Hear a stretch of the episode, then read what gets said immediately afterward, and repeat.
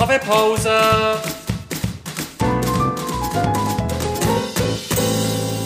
Das ist der Podcast Kaffeepause vom Bernischen Historischen Museum.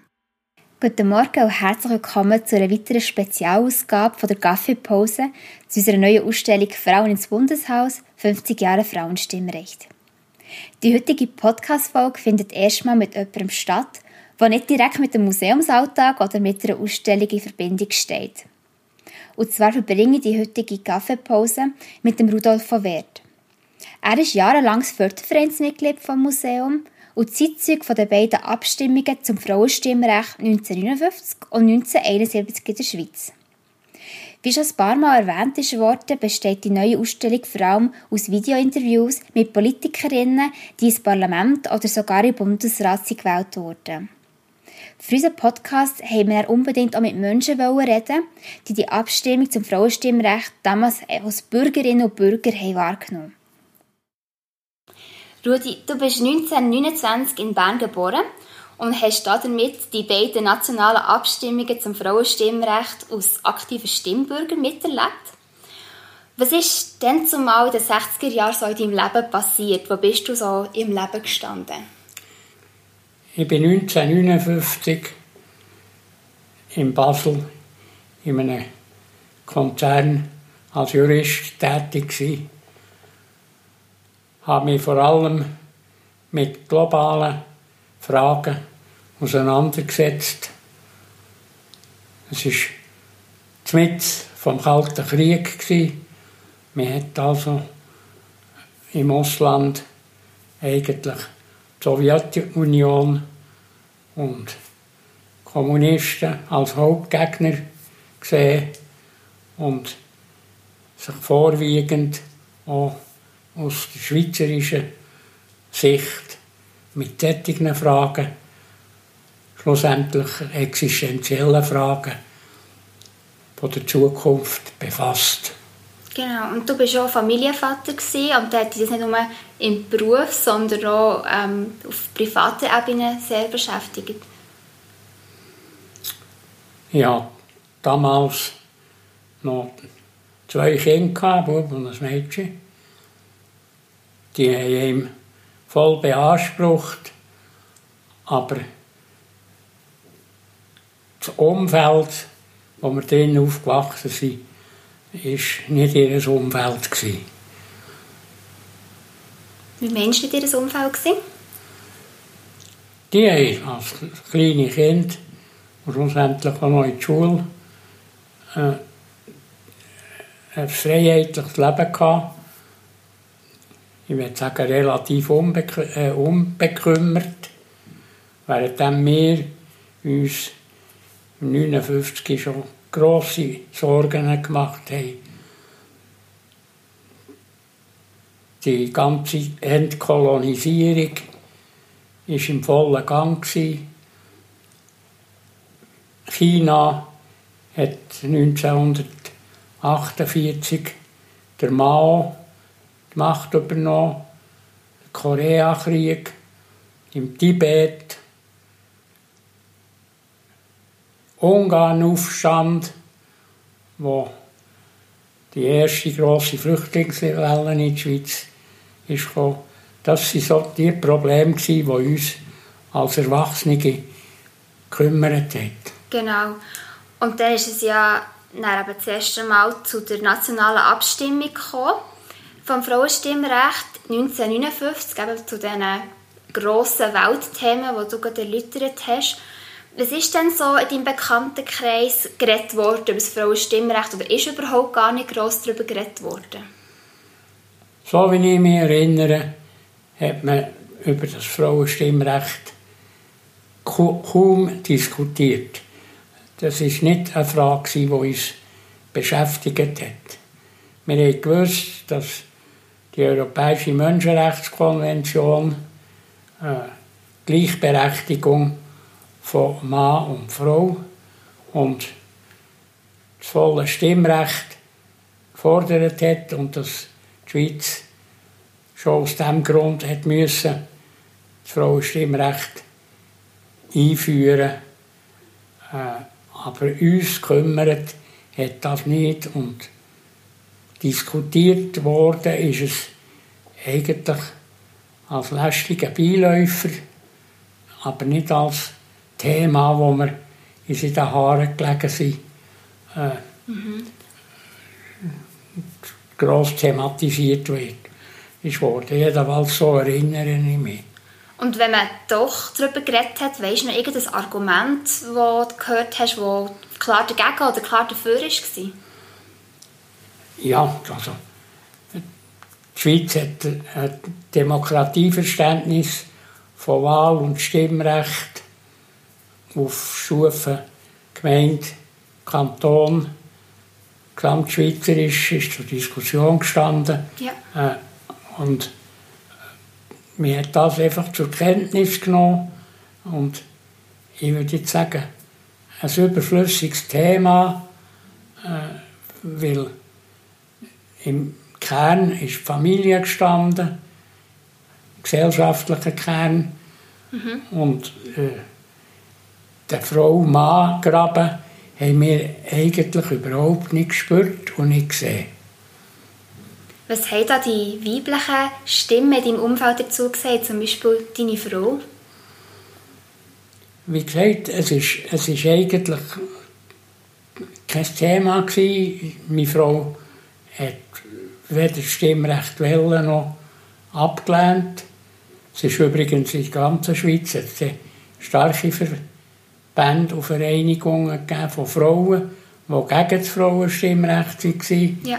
Äh, sie war also nicht alleinstehend, aber thematisiert, wir hatten andere Themen, gehabt, die, die uns viel mehr betroffen haben als, als äh, das. Als Frauenstimmrecht, ja.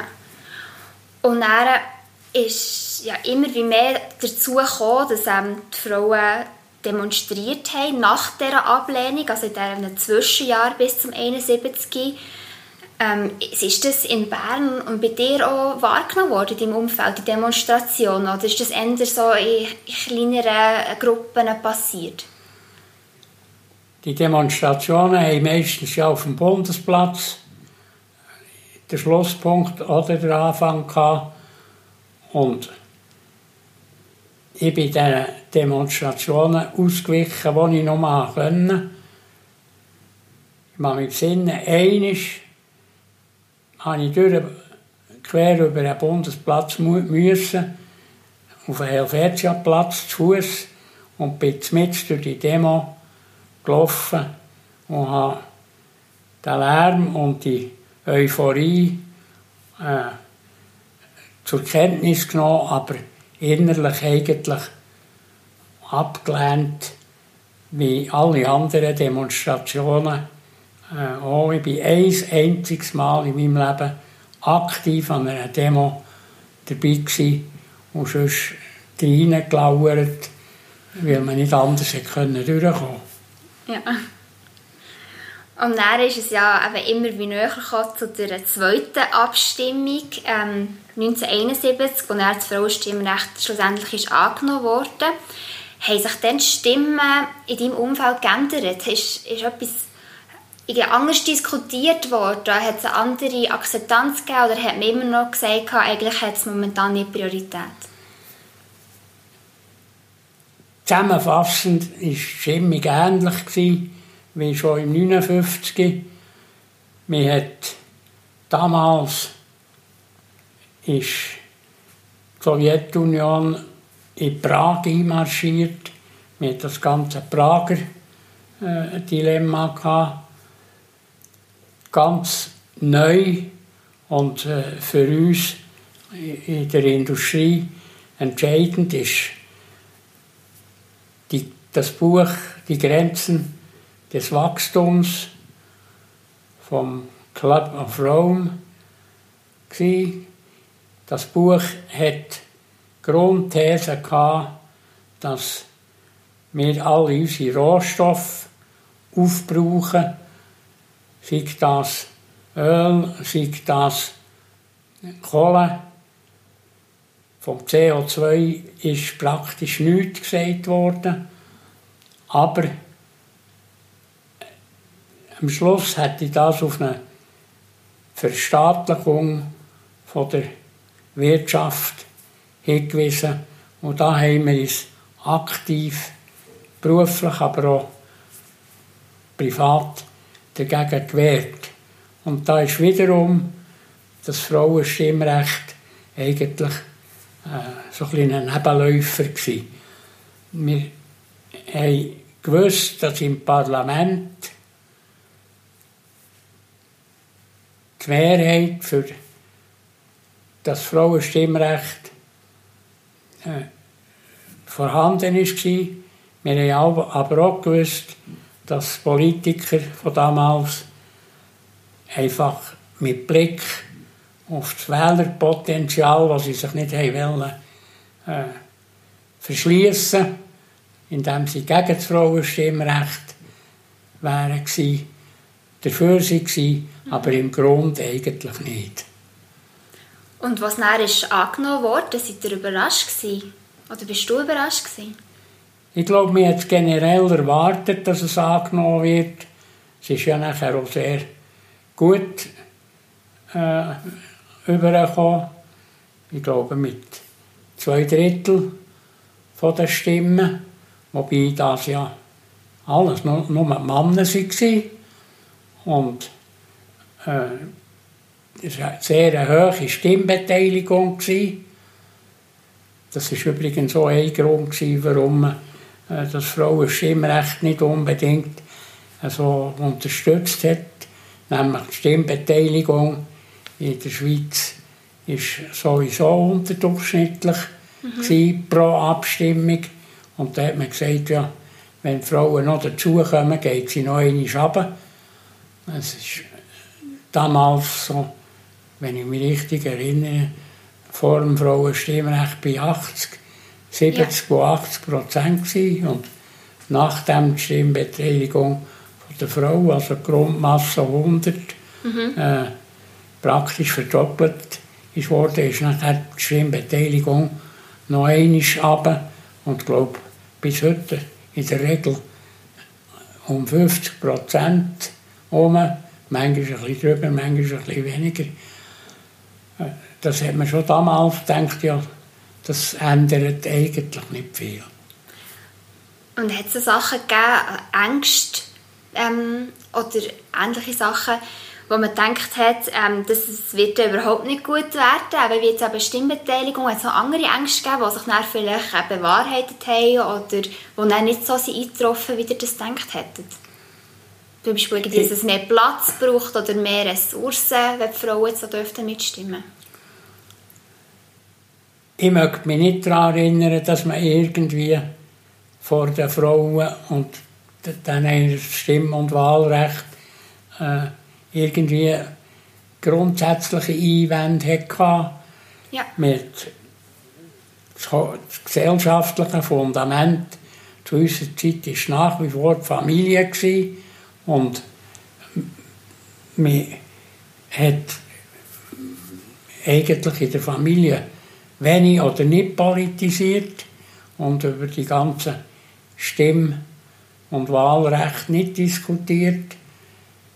Die Repräsentanten der Frauen waren zum Teil relativ aggressiv im Auftritt. Das hat dem vielleicht eher so ein bisschen zurückhaltend gemacht.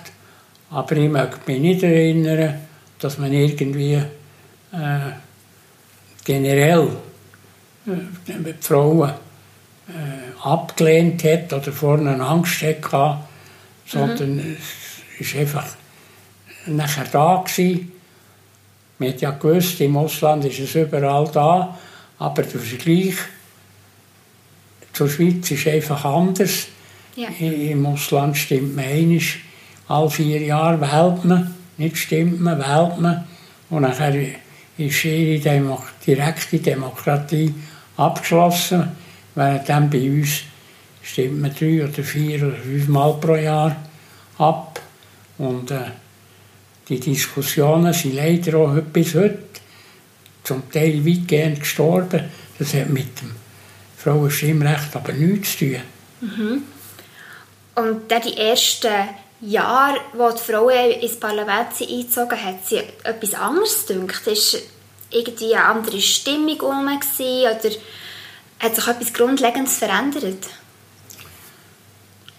Ich selber bin ich politisch nicht aktiv. Ich weiß von Kollegen, übrigens äh, Sozialdemokraten, dass sie zusammensitzen und zusammen diskutieren vor einer formellen Sitzung. Und nachher, dass die zum Teil gefunden hat, es ist eine äh, Abkühlung, die eigentlich normal ist, nicht, nicht wegen der Frau als Frau, aber wenn du das Bier trinkst, ist es einfach äh, nicht das Gleiche, wie wenn du, wenn du das mit einem Mann machst, beziehungsweise eine Frau kräftig mitpockert, äh, ist, ist nicht unbedingt die Wellenlänge.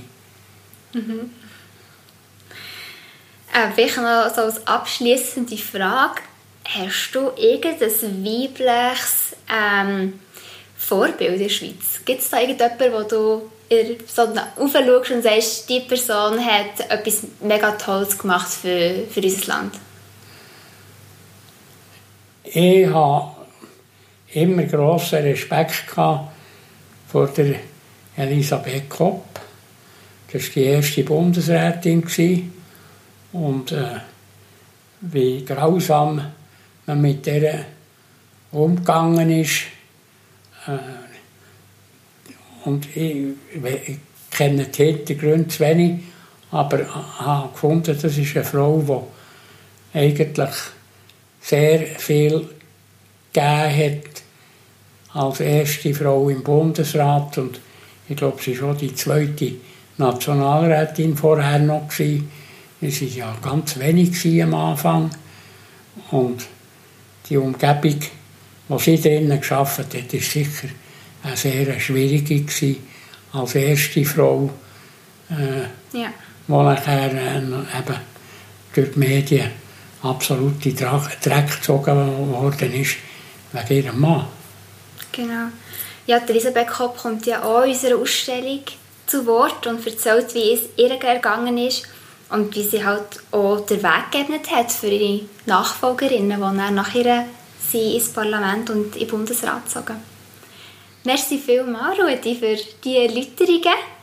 Es war sehr spannend, um mal zu hören, wie die Stimmung dann zumal war. Und ihr findet auch mehr Informationen zu der Ausstellung und zu den anderen Podcast-Folgen auf unserer Webseite unter www.bhm.ch Frauenstimmrecht. Merci vielmals fürs Zuhören.